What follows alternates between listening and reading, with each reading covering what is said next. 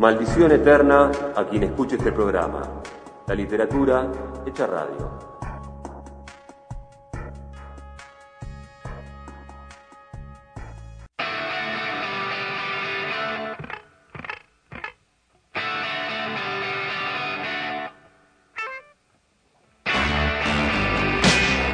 Momento de primera charla de la noche, momento de charlar con la escritora Mariana Travasio con la que, tal como recordarán los viejos oyentes del programa, hemos hablado a fines del año pasado, a fines de 2021, al editarse en aquella oportunidad la novela Como si existiese el perdón, pero nuestra amiga Mariana, inquieta y talentosa como es, acaba de publicar también por el sello Tusquet una nueva novela, Quebrada.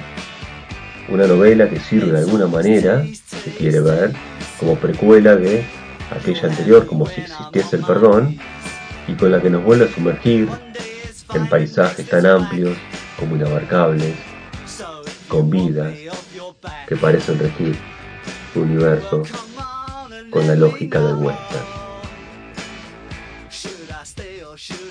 Bueno, Mariana, para comenzar, eh, hablando un poco de Quebrada, eh, la última novela, eh, publicada por Tusquets, eh, cuando empecé a leerla, que la leí muy rápido, partí con una frase que vos me habías estado eh, picando eh, cuando charlamos en la entrevista, cuando hablamos de como si existiese el perdón, que vos me comentaste de esta novela y que, que aparecía o profundizaba en una cuestión que había salido en esa charla, que era en qué hacer con los cuerpos, ¿no?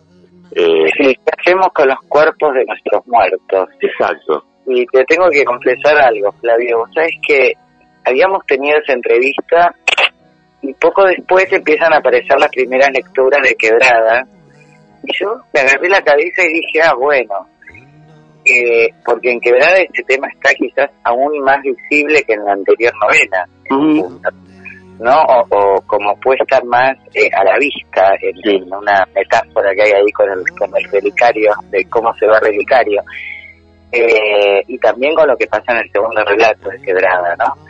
Y me quedé pensando mucho en nuestra charla, porque me acordé de Bolaño cuando él decía, nunca escriba los cuentos de uno en uno, porque si usted escribe los cuentos de uno en uno, usted corre el riesgo de escribir el mismo cuento hasta el día de su muerte, ¿no? Un poco sentí eso, que uno se termina tropezando con la misma pregunta una y mil veces, ¿no? Mm. Pero bueno, ahí como planteas vos, en como existiese el perdón, estaba esa cuestión de tratar de recuperarlos, ¿no? Eh, bajo el agua, de buscarlos. Sí, Y acá como... no dejarlos abandonados ahí a su suerte y sin nombre, ¿no? Exacto. Y un poco esa cuestión de no dejarlos abandonados es lo que le pasa a este primer personaje que aparece en Quebrada, ¿no? Eh, que tiene la necesidad de llevarlos con él, porque llevándolos también lleva su historia, ¿no? Exactamente, exactamente. Hay algo, evidentemente, yo, yo siempre digo, no sé si a vos te ha pasado y quizás lo mencionamos, pero viste, cuando uno lee, a mí me pasa que cuando me deslumbro con un autor o una autora, quiero más, viste, me agarra como una voracidad de decir, quiero más de esta obra. Y me pasa cuando leo sistemáticamente una obra encuentro que, que ese autor o esa autora está como tropezándose con la misma piedra y que de alguna manera, a veces incluso con distintos registros, con distintos eh, con distintos personajes, con distintas peripecias, pero como que el tema aparece, ¿viste? Y yo me acuerdo de cuando escribía como que es el perdón en relación a esto que vos marcás, esa necesidad de ellos de no abandonar a sus muertos ahí a la, a la intemperie, ¿no? Y dejarlos sin nombre, me acuerdo de un texto de Marguerite Duras que está en el, se llama La muerte del joven aviador inglés, donde habla de la muerte de su hermano en la guerra de Japón y de la tibia que le agarraba, no tanto esa muerte o solamente eso, sino el hecho de que los enterraran en fosas comunes. que fue algo que a mí siempre me, bueno, el famoso NN, toda nuestra historia, digo, parece que uno termina escribiendo con todo un acervo de algo que te está atravesando por distintas razones, ¿no? A veces históricas, a veces de lectura, pero que te terminan impactando también por la historia de tu propio país, ¿no? Sí, de alguna manera lo que decís Mariana tiene que ver con, con lo que pasa a este, este personaje protagónico que arranca por lo menos en quebrada, ¿no? Que se lleva eh, los cuerpos de sus padres, ¿sí? se lleva consigo la historia y de alguna manera eso es lo que nos pasa también, ¿no? Tenemos en nuestras espaldas todas esas lecturas y no solo las lecturas, sino toda nuestra historia individual y también la historia como país, ¿no? Claro, la historia colectiva, exactamente. Sí, en efecto, de alguna forma Relicario es un hombre que está como bastante atravesado también por los mandatos, ¿no? Por él no se abandona la tierra, no se abandona a los muertos, pero al mismo tiempo eso es creencia, es lo que es el rezago, lo que él no puede dejar, ¿no? Su historia, digo. Eh, nada, la escena de Relicario para mí fue un tema, mientras escribía quebrada, porque porque sentía que en algún momento digo, bueno, vamos a ver cómo lo va a resolver. Ahí me pasa a veces que voy un poco atrás de los personajes, ¿no? Como si necesitara, como si necesitara yo ver qué es lo que él haría, o ellos harían en, ese, en esos dilemas que se les van presentando.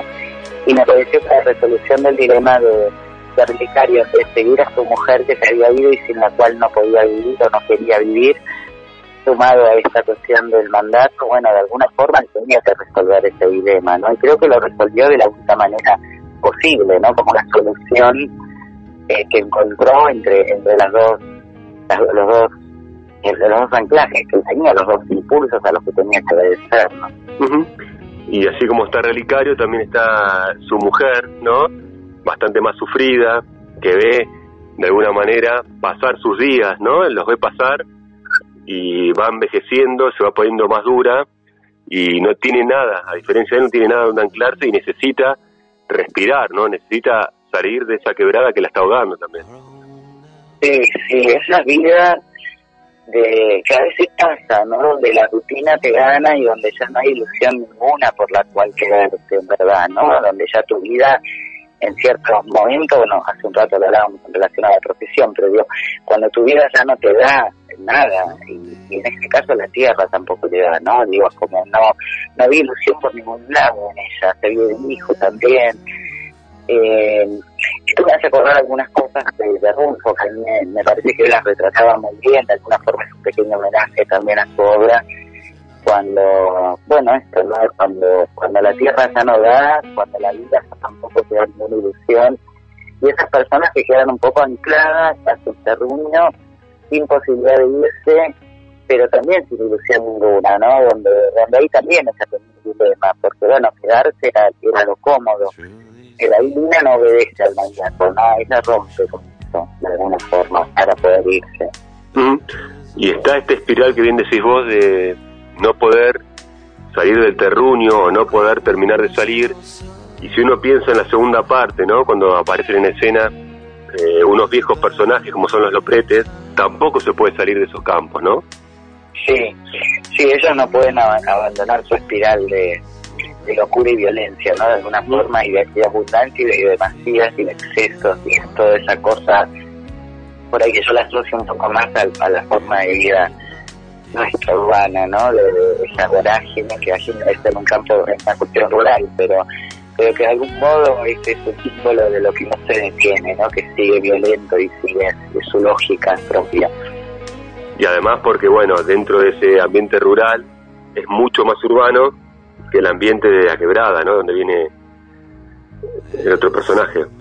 Sí, en algún punto sí, ¿no? Obedece un poco más a esa cosa que no se detiene, que esto lo dice, lo marca bastante Lima con su mirada pausada, ¿no? Que trae de la quebrada y que al encontrarse con, con esas demasiadas, en algún momento dice, este, bueno, que, que, el arriero que la lleva le dice hacer todo mucho, ¿no? Para nosotros. Eh, y en efecto, ella se encuentra con un todo demasiado, ¿no? Con un, con un vértigo por momentos de, de tanta cosa para su mirada su mirada tranquila, su mirada lenta de la quebrada.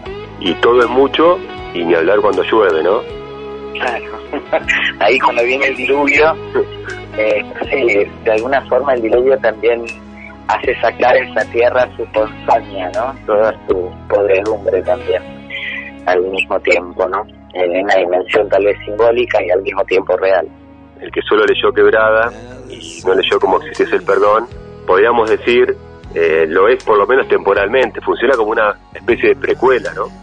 Sí, en efecto. Vos sabés que yo esto lo estuvimos debatiendo bastante con mis editores de España y con Francisco y Magda de Las Afueras y también con Paola Lucas de Tusquets, ¿no? Si era una precuela o no. A ver, en un punto sí, porque es una historia narrada 10 años antes que la novela anterior y los, algunos, por momentos el territorio es el mismo, algunos personajes se repiten. Eh, por ahí no es un texto que, mm, digamos, que nos aporte una historia más a lo ya narrado en como si existiese el perdón y en ese sentido creo que funciona como una historia autónoma, ¿no? Sí. Pero, pero sí sería una, una pseudo precuela en sentido de, por lo menos de cierto espacio y cierto tiempo, ¿no? Y también para empezar a entender y a ver que la locura de los lopretes no es nueva, ¿no? No, claro, en efecto, sí. Incluso, bueno, a mí la locura es algo que me conmueve profundamente siempre y siempre pensaba en los Furia, en estos hermanos locos, con esa mitad de hermanos locos que le nacen a, lo- a los lopretes Mm. y que a veces con toda la ternura que me da la locura pienso si ellos no eran los más cuerdos en ese mundo, ¿no? Sí, sí, aparte, bueno, y aparte dentro de la, de la dinámica de ese mundo, ¿no? Claro, también como algunos mundos te enloquecen, ¿no? Como hay personas que pueden de alguna forma abrazarse a la locura y sobrevivir dentro de esa locura y con la lógica de esa locura, que era el campo de los objetos, me refiero, y otros que terminan siendo, entre comillas, los locos, que son los que son bastante más sensibles y no soportan eso, ¿no? Así como los ríos, ¿no? Eh, con su caudal y van avanzando y tienen, podríamos decir, un mismo destino todos, ¿no? Los personajes de Quebrada como que van corriendo como pequeños cauces paralelos del río y todos terminan llegando a un mismo lugar, ¿no? Eso es muy interesante en la construcción del relato. Sí, ¿no? Todos los caminos conducen a Roma. Mm. Sí. Y en algún punto eso lo sentí también durante la escritura porque en verdad me pasó que me que no sé cómo fui a parar nuevamente al campo de los Lopretes. Quiero decir, no era algo que estaba previsto de antemano, que dio durante la escritura y que me, me, me vino esto que me estás diciendo, ¿no? Cómo todos los caminos nos terminan llevando ahí, a ese lugar, a, o ese no lugar, qué sé yo. Este, pero sí, sí. Sí, después también otra cosa que me emergió al finalizar el texto y que me quedé como pensando, ¿te acordás las coplas a la muerte de su padre, don Enrique? Eh, nuestros ríos son las vidas que van a dar a la mar, que es el morir de su don Enrique. De alguna forma ya aparece el mar, ¿no? Como ese lugar final también al que, digamos, que por un lado puede estar representando el final de todos, y en ese mientras tanto, lo que vos decís, los distintos caudales que son la vida misma, ¿no? Como, como en un punto como si el- los personajes o muchos de ellos quisieran llegar a alguna parte, que esa parte estuviera, si querés, simbolizada por ese mar utópico, ese lugar utópico, pero que al mismo tiempo se olvidan que en el camino es, el, camino es, es la vida, ¿no? Es el mientras tanto. Uno cree que va a llegar a algún lugar, a alguna casa, porque ¿dónde está la casa en este territorio, no? En esta novela. Esta novela se parte de una casa que era la quebrada y después ese lugar no, no está en ninguna parte, ¿no? Se pierde irremisiblemente. viendo, bueno, eh, se dan los dos, en las dos novelas, Mariana, pero también está en quebrada esta cuestión del paisaje, ¿no? Lo hemos hablado, de que es tan desolador por momentos, ¿no? Y esos personajes mínimos dando vueltas en esos paisajes que no terminan nunca de abrigarlos, precisamente como decías vos, porque no tienen casa. Y era esa esa imagen que teníamos del limbo, ¿no? Era como estar en un eterno caminar por el limbo.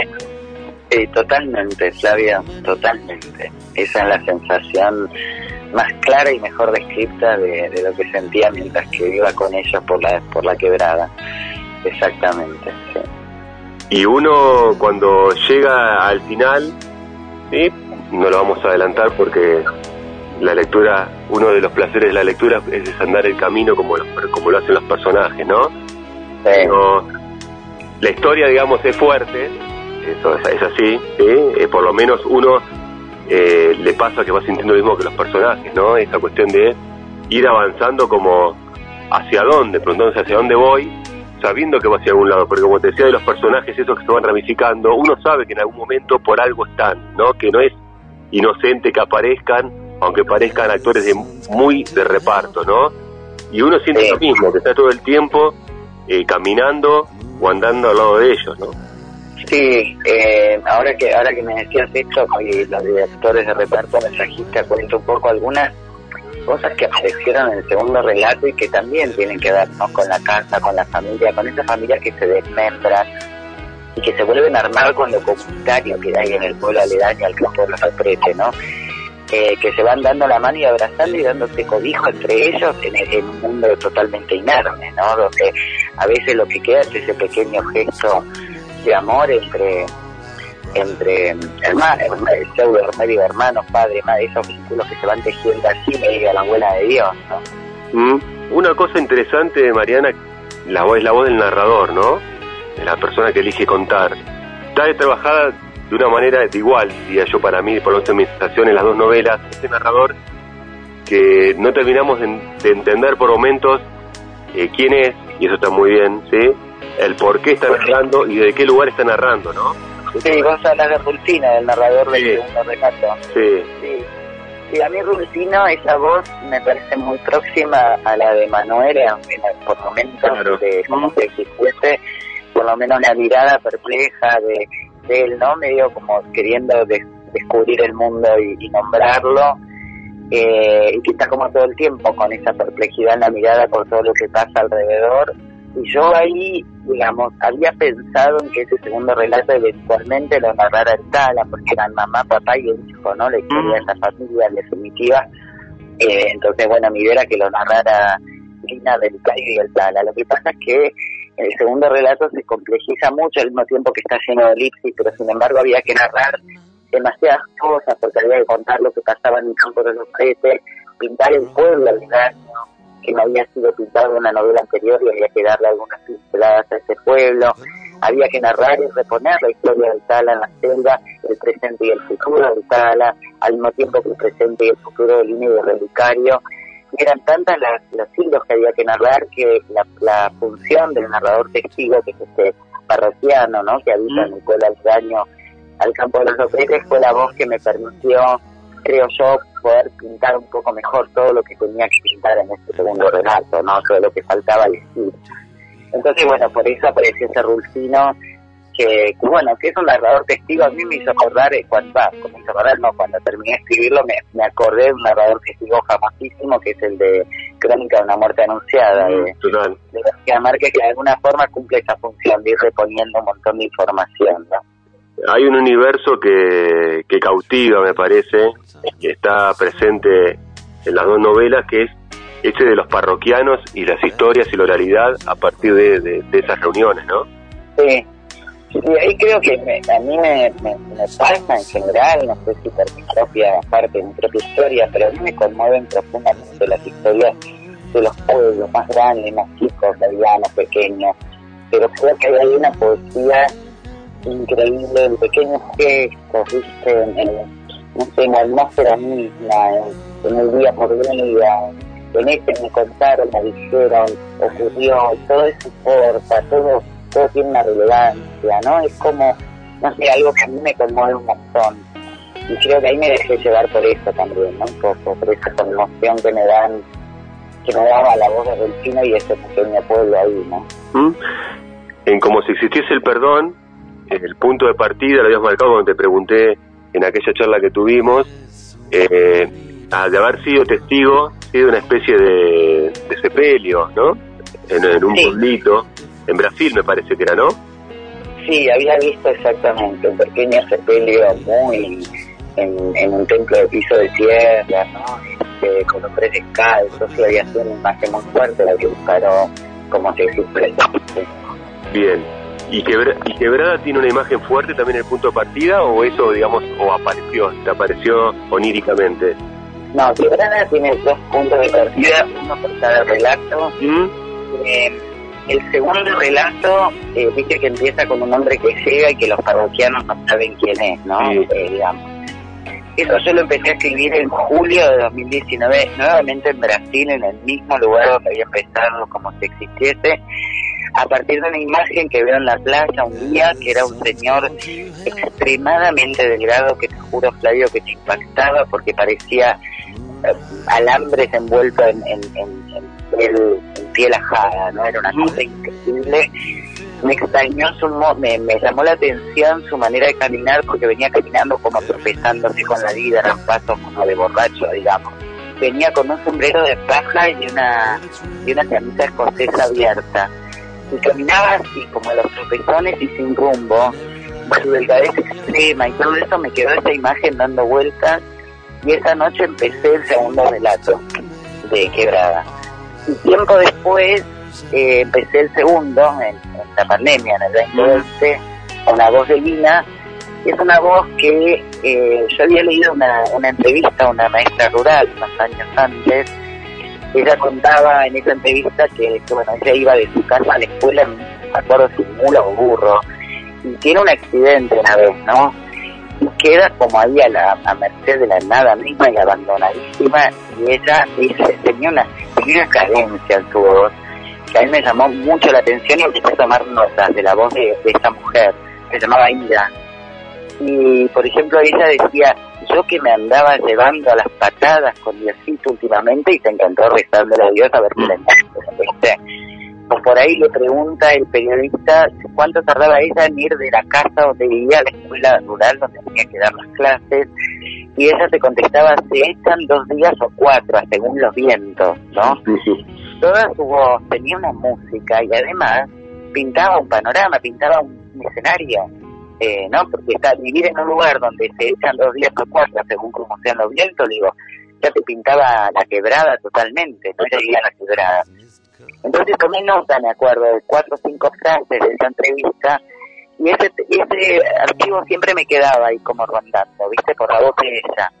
Y bueno, en el 2020 nada, voy a explorar esta voz, y ahí salió la voz de Lina, junto de la mano de Lina salió la voz de Relicario, y justo después pude empalmar con lo que ya tenía escrito en Brasil, que era el segundo relato, que yo cuando lo empecé no sabía muy bien quién era el que había llegado, pero cuando terminé de escribir el primer relato me di cuenta por dónde iba el segundo y seguí, seguí nomás. Bueno, Mariana, eh, gracias por tu tiempo, gracias obviamente, como siempre te digo, por quebrada y por escribir y hacer de este un lugar más, más ameno y agradable. Gracias a vos, Flavio, por tu lectura siempre sensible. Es un abrazo inmenso y enorme y te agradezco profundamente. Gracias.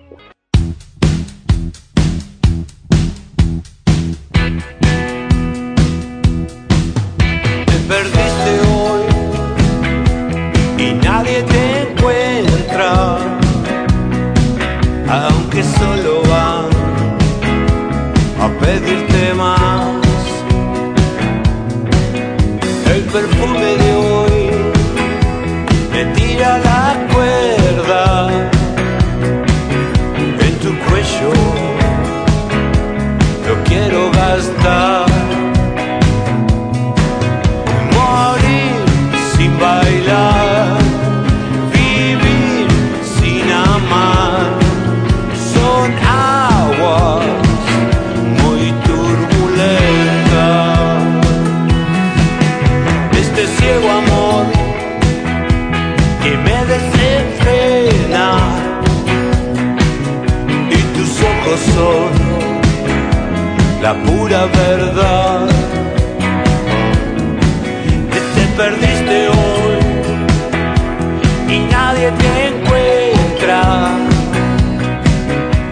aunque solo van a pedirte más y más.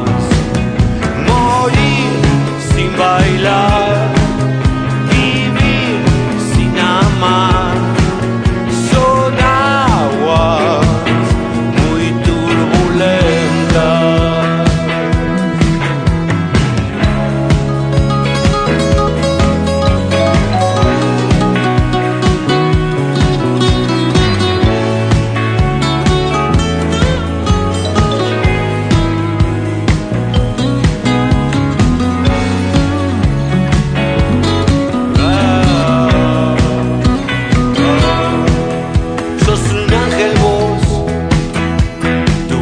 boca me lleva.